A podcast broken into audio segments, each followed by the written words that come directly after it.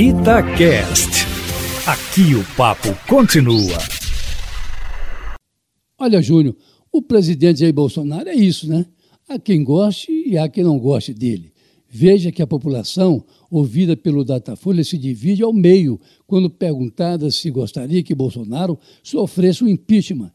48% são contra e 45% a favor levando aí em consideração que a margem de erro dessa pesquisa, feita pelo telefone em função da pandemia, é de 3% para mais ou para menos. E veja esse outro dado não menos curioso: 50% acham que o presidente não deveria renunciar, enquanto 46% dizem que deveria deixar o cargo. Isso tudo aí no meio de uma crise que mistura o combate ao novo coronavírus e a troca de ministros, no que poderia ser o que costumam chamar de tempestade perfeita uma crise na saúde pública, com mais de 4 mil mortos em todo o país, e uma crise política, acho até que desnecessária, provocada pela vontade do presidente da República de colocar gente de sua estrita confiança em postos chaves da administração pública, com desdobramentos políticos que podem atingir a própria família do presidente.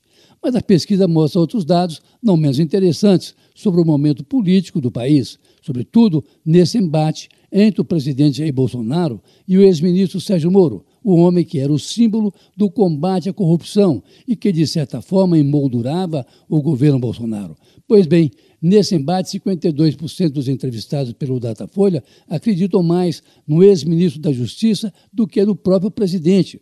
Para 52%, o Sérgio Moro fala a verdade, enquanto 20% acreditam no que diz o presidente Bolsonaro, quando se questiona se o presidente queria ou não intervir politicamente na Polícia Federal. Tanto é que 56% acreditam também nessa hipótese.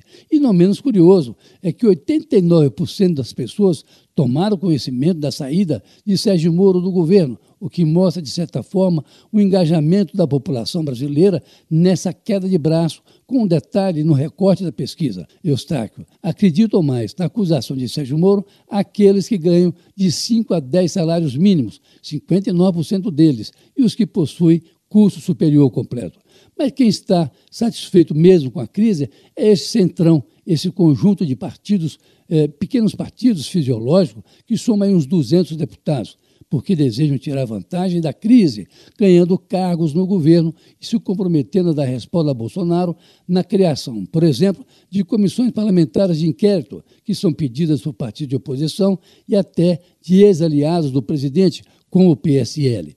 Há de destacar que boa parte de deputados do Centrão foram investigados por Sérgio Moro ou têm alguma pendência com a Polícia Federal, de forma que estão na contramão da ação do ex-ministro e, por isso, tendem também a ficar com o governo. Sem contar aí o PT, que também tem contas a ajustar com o Sérgio Moro. De qualquer forma, o ex-ministro Sérgio Moro mantém uma boa imagem junto à opinião pública, com 64% dos brasileiros considerando positivo o seu trabalho no Ministério, enquanto 22% o julgam regular e apenas 8% o reprovam. Curioso, sua aprovação é a mesma entre quem aprova, 62%, e quem desaprova o governo Bolsonaro, 63% e 43% dos entrevistados pelo Datafolha acham que o combate à corrupção vai piorar daqui para frente.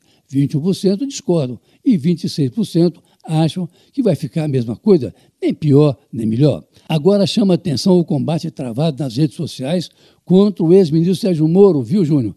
Os ataques vão desde o xingatório puro e simples à acusação de que Sérgio Moro é comunista e que está contra o Brasil que também mostra um nível de desinformação de boa parte da população, quando não aí o uso de robôs na tentativa de desqualificar o ex-ministro, que se diz acostumado com isso desde a sua atuação na Lava Jato.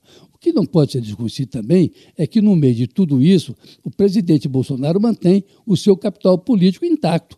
Ele mantém os 30% do eleitorado que, de certa forma, o elegeu em 2018 que não é pouco e nem desprezível, sobretudo na hora em que se levantam pesadas acusações contra ele, como essa de tentar nomear um novo diretor da Polícia Federal para proteger os seus filhos, agora também investigados, junto com o presidente, no caso das fake news e no caso aí das acusações feitas contra Bolsonaro pelo ex-ministro Sérgio Moro que será o primeiro a ser ouvido na investigação do ministro Celso de Mello. O problema aí é que já vai ser um novo diretor da Polícia Federal, Alexandre Ramage, quem vai conduzir essas investigações, exatamente como queria o presidente Jair Bolsonaro. Enfim, a confusão está armada, Júnior Eustáquio, com o novo coronavírus, matando brasileiros de norte a sul do país.